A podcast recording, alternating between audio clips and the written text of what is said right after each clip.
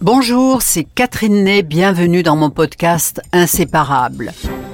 Pendant des années, j'ai arpenté les couloirs de l'Élysée, de Matignon, de l'Assemblée nationale, ce qui me permet de vous raconter ces petites histoires qui sont l'assaisonnement indispensable de la grande histoire. Entrer dans l'intimité des couples qui ont épousé le destin de la France, des couples inséparables, liés à jamais. Puis je voudrais dire à, à Cécilia et à Judith, Ma vie, je ne la regrette pas du tout. mais elles sont très belles toutes les deux sur le perron de l'Élysée. C'est un honneur d'être euh, la femme du président de la République française. Vive la République et vive la France. C'est pas un spécialiste de la félicitation conjugale. Pourquoi voulez-vous qu'à 67 ans, je commence une carrière de dictateur? J'aime faire plaisir, je n'aime pas faire de la peine. Dans cet épisode, je vais vous raconter l'histoire d'un couple que l'on croyait indissoluble, que certains appelaient même les Kennedy français. Ils ne se quittaient pas, Cécilia était toujours là, vous l'avez compris, c'est Nicolas Sarkozy et Cécilia. Un scénario multiples rebondissements digne d'une série américaine.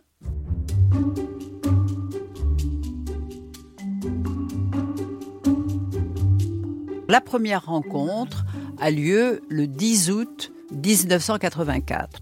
Nicolas Sarkozy est maire de Neuilly depuis un an et il revient de vacances, il était en Corse, pour marier Jacques Martin, 52 ans, qui en est d'ailleurs à son troisième mariage, lui, qui est une immense vedette.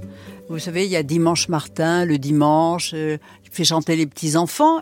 Il est aussi un baryton qui a chanté La Belle Hélène à, l'Opéra de Lyon, qui a fait une émission très euh, drôle, Le Petit Rapporteur. Donc c'est- une immense vedette. Et il épouse une jeune femme qui a 27 ans de moins que lui et qui est une ravissante euh, liane brune avec des yeux de chatte égyptienne. Elle s'appelle Cécilia Siganer. Elle est la, la fille d'un fourreur qui a une boutique, euh, même un magasin, pardon, à côté du ministère de l'Intérieur. Vous voyez, euh, il y a des lieux qui marqueront sa vie. Et elle est aussi l'arrière-petite-fille d'un musicien, le très célèbre Isaac Albéniz, qui était un pianiste virtuose, auteur du très célèbre Iberia, qu'admirait Debussy. Donc, euh, Nicolas Sarkozy est revenu de Corse, et là, il se passe quelque chose. Il est embrasé par un feu intérieur, et il se dit, mais pourquoi c'est moi qui marie cette femme avec cet homme, pourquoi elle n'est pas pour moi?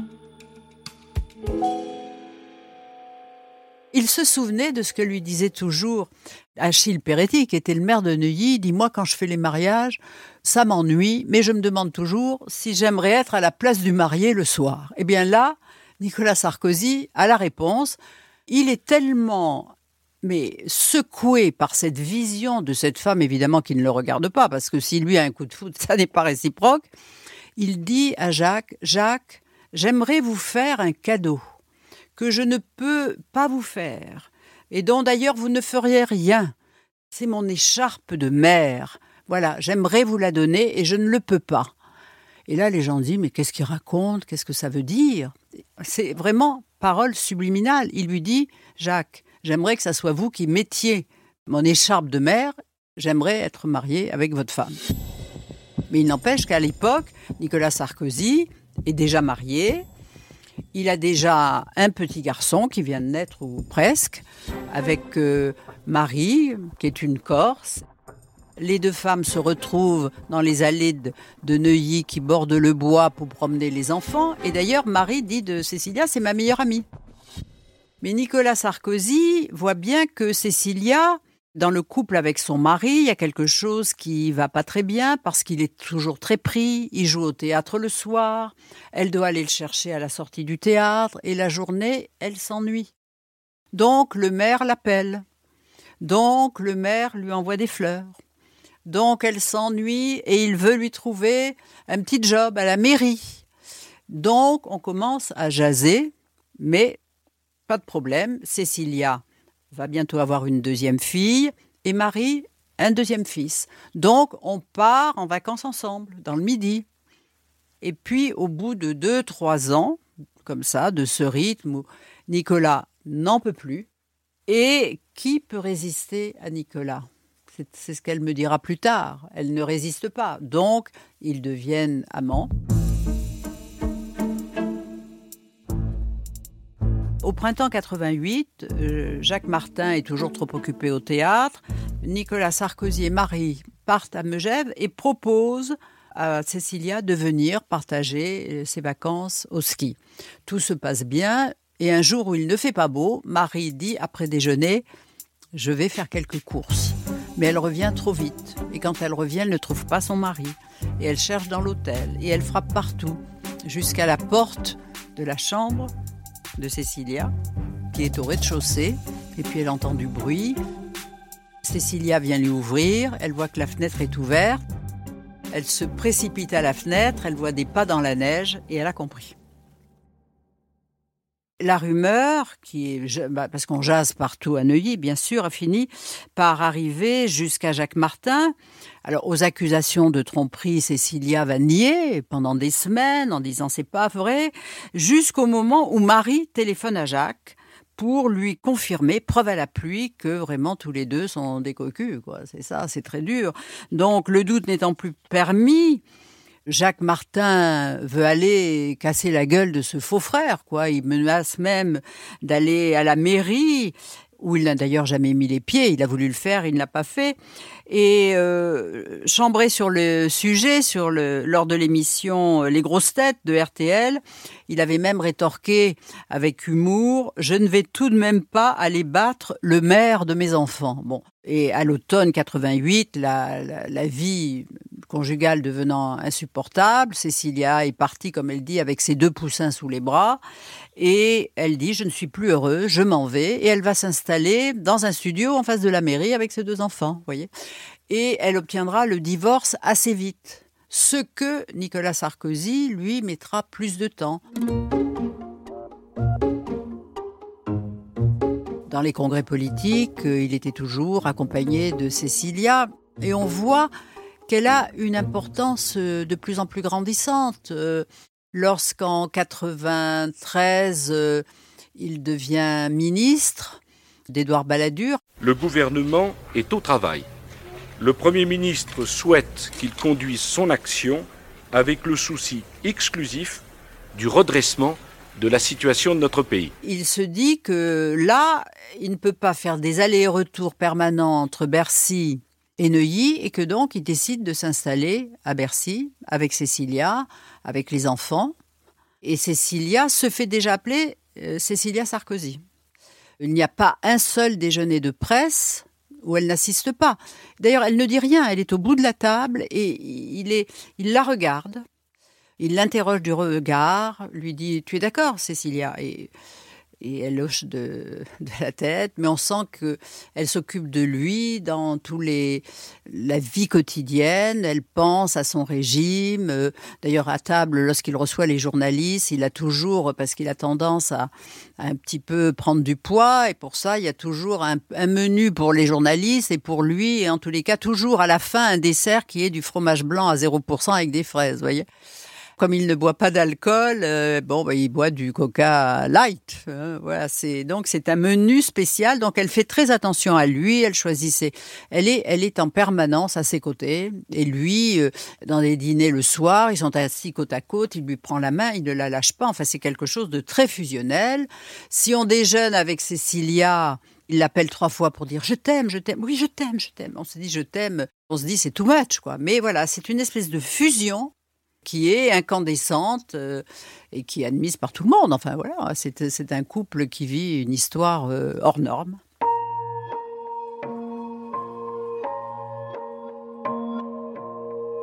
En 95, Jacques Chirac est élu tout s'effondre, quoi. Tout s'effondre. Il sait qu'il est le grand banni, alors que les baladuriens ont appelé tous, tous, à voter Jacques Chirac. Ils sont écartés du gouvernement. Chirac ne veut plus en entendre parler. Ce sont des ennemis et traités comme des ennemis, ce qui est un tort. Hein. Une fois qu'on est élu, faut pardonner. Et donc, euh, Nicolas Sarkozy a l'impression d'être un paria, mais dans le fond, il a besoin de se reposer Donc il voyage avec Cécilia, il prend un peu de temps, et puis en 96, enfin, pour lui, le divorce avec Marie est prononcé, donc il épouse Cécilia, et puis très vite, ils vont avoir un garçon, il va s'appeler Louis, hein, comme disaient les amis, ça, c'est un prénom pour un dauphin. voyez, donc c'est toute la, la lignée est faite, et les espoirs euh, lui sont permis, et il sait qu'il va revenir un jour. Un jour. Comment ça se passe tes débuts à la présidence du RPR bah, Tu sais, ça va tellement vite, il y a tellement de choses à faire, je suis tellement occupé que même quand tu me dis c'est mes débuts, finalement, je trouve ça curieux. Ça fait près de deux mois, ça me paraît un siècle. Je suis là euh, jusqu'au 13 juin en tout cas pour faire le maximum de voix, pour dire à tous ceux qui croient dans l'opposition et qui ne veulent plus les socialistes que je conduis une grande liste d'opposition. Ça veut dire qu'après, tu ne seras plus... Euh, non, ça ne veut pas dire ça. Ça veut dire qu'à partir euh, du 13 juin, il y a une autre étape de la vie politique qui s'ouvre. Chacun jouera un rôle, on verra quel sera le mien. Après cet échec aux européennes, il est reçu par Jacques Chirac qui lui dit non, je ne veux pas que tu prennes le parti. Et Nicolas Sarkozy se demande si je brusque les choses, je ne vais pas me faire de Jacques Chirac un ennemi. Ça sert à rien. Donc il dit je vais faire un papier dans le monde pour dire que je renonce. Et alors à ce moment-là, Jacques Chirac est tellement content qu'il le reçoit à l'Élysée avec des pistaches et des jus de fruits pour lui dire écoute, c'est vraiment bien, tu maintenant tu es un homme libre, mais tu sais, j'aurai besoin de toi très bientôt. Et très bientôt, c'est dans deux ans pour la présidentielle de 2002, où il va de soi que Jacques Chirac se représentera. Nicolas Sarkozy, après avoir entendu cette phrase, sort de l'Élysée et dit sur le perron J'ai décidé de lui faire confiance. Ce qui voulait dire que déjà, il prenait cette parole pour un engagement et qu'il voulait un peu forcer le destin et forcer la main de Jacques Chirac. Donc, il va tout faire pour se préparer. Vous avez compris, il dit si Chirac est réélu, moi j'irai à Matignon. Donc pendant deux ans, il vit avec Cécilia qui, elle en a un peu assez de la politique. Elle lui dit, mais dans le fond, si tu entres dans le privé, tu gagneras un peu d'argent pour avoir une maison de campagne. Et puis, les week-ends libres, parce que c'est dur aussi de suivre un homme qui est toujours en campagne, euh, toujours en réunion. Et puis, elle le suivait partout parce qu'il exigeait qu'elle soit toujours à côté de lui. Et puis là, ils ont deux ans où ils ont une vie presque agréable parce qu'ils voyagent à l'étranger, ils voient beaucoup de monde en province, mais il fait un programme, il prépare un livre pour être Premier ministre. Et donc, euh, pour être sûr que Chirac réponde à son désir, mais il s'est donné un mal de chien pendant la campagne. Il a fait 46 meetings. Évidemment, euh, Cécilia était toujours à ses côtés. Et puis, Jacques Chirac est élu. Lui, il attend d'être nommé Premier ministre. Et puis, c'est Jean-Pierre Raffarin. Donc, euh, Nicolas Sarkozy est, très vexé. Et euh, Jacques Chirac l'appelle, lui dit euh, Tu veux l'intérieur ou les finances? Et là, il prend l'intérieur en faisant faire un communiqué pour dire J'accepte. Comme si il faisait un cadeau à Jacques Chirac. Et alors moi, je me souviens de, de l'arrivée de Nicolas Sarkozy au ministère de l'Intérieur. D'abord, une voiture euh, entre dans ce ministère et sort qui en premier? Cécilia, qui était en tailleur pantalon rouge vif. D'ailleurs, elle l'avait acheté la veille dans une petite boutique en face de la mairie de Neuilly, mais on ne voyait qu'elle. Et Nicolas Sarkozy derrière. Et alors, c'était une image extraordinaire. On avait l'impression que c'était le toréador, vous voyez, qui était précédé par un porteur de mouletta. Vous voyez, le rouge, comme ça. Et donc, il y avait une mise en scène de cette arrivée. Et on savait qu'il y allait, il y aurait de la fureur, du bruit, de l'activité. Pendant ces années à Beauvau, Cécilia, qui dit avoir vécu les, des, années très fastes, très heureuses, euh, était sa conseillère privée. Son bureau était à côté de celui de son mari. Elle entrait dans son bureau euh, à tout propos. Elle assistait aux réunions. Euh, elle organisait les déjeuners. Et quand son mari était en retard, dans une réunion de préfet, elle elle faisait patienter en s'adressant au préfet. Enfin, elle avait un rôle euh, politique. Elle avait une voiture avec, euh, vous savez, le, le, pimpon, là, le, le gyrophare. Donc, euh, elle était une personnalité. Et quand on voulait s'adresser à Nicolas Sarkozy, quelquefois, pour avoir un rendez-vous, on passait par elle. Je me souviens, lorsqu'on arrivait au ministère de l'Intérieur, Nicolas Sarkozy, il avait une autorité naturelle. On disait, il y avait le patron et la patronne, quoi. C'était une ambiance. Et puis avec le petit Louis qui recourait dans les couloirs avec un, fusil en bois ou en plastique, enfin en faisant beaucoup de bruit d'ailleurs. Et donc c'était une famille qui était là, mais on voyait que le personnel était fier de, de les servir. Donc c'était la vie était la vie était facile, ils étaient respectés, tout se passait bien. Donc en 2004, après les régionales, Jacques Chirac se demande s'il va changer de Premier ministre, Jean-Pierre Raffarin. Donc il dit pour commencer, on va faire venir Dominique de Villepin à l'intérieur et Nicolas Sarkozy. Il lui dit écoute, là tu, quittes Beauvau et tu vas euh, et tu vas à Bercy et c'est comme ça. Et euh, Nicolas Sarkozy obtempère. Et là, il découvre en arrivant à Bercy que l'ambiance est tout autre. Que d'abord, quand il arrive, les huissiers n'ont plus leur chaîne autour du cou, continuent de parler quand il arrive. Et là, il trouve que là, euh, dire, ces gens ne savent pas se tenir et il leur demande de remettre leur chaîne et de se lever quand il arrive. Quoi. Il veut remettre un peu d'ordre. Mais Cécilia, qui était la patronne à Beauvau, cette fois-là n'est plus du tout la patronne parce que, vous savez, à Bercy, il y a des grosses têtes et puis euh, des gens qui connaissent euh, des choses obscures qui s'appellent l'économie, le budget, et la regarde. Euh, pas avec le respect qu'elle espérait obtenir. Donc, elle commence à trouver que la vie est plus difficile. Bon, mais c'est surtout peut-être aussi la lassitude de vivre avec quelqu'un qui est toujours en ébullition. Parce que Nicolas Sarkozy commence à faire campagne et à dire qu'il veut prendre la tête de l'UMP. Parce qu'il est toujours dans sa trajectoire de, euh, de se présenter à la présidentielle de 2007. Une nouvelle, une belle, une grande histoire se construit à partir d'aujourd'hui. Ensemble, rien ne nous résistera, séparés, un rien nous emportera. Oublions les oppositions du passé, voilà ce que je vous demande d'abord.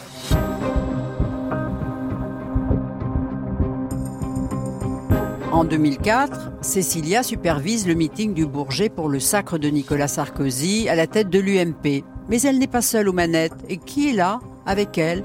Un certain Richard Attias, un homme qui va changer beaucoup de choses et d'abord le destin du couple. C'est ce que nous verrons dans le prochain épisode. Vous venez d'écouter Inséparable, un podcast Europe 1 Studio produit par Sébastien Guyot et réalisé par Christophe Davio. Si vous avez aimé, n'hésitez pas à vous abonner, cela vous permettra de suivre les prochains épisodes. À très bientôt donc, d'ici là, comme on le dit désormais, eh bien, prenez bien soin de vous.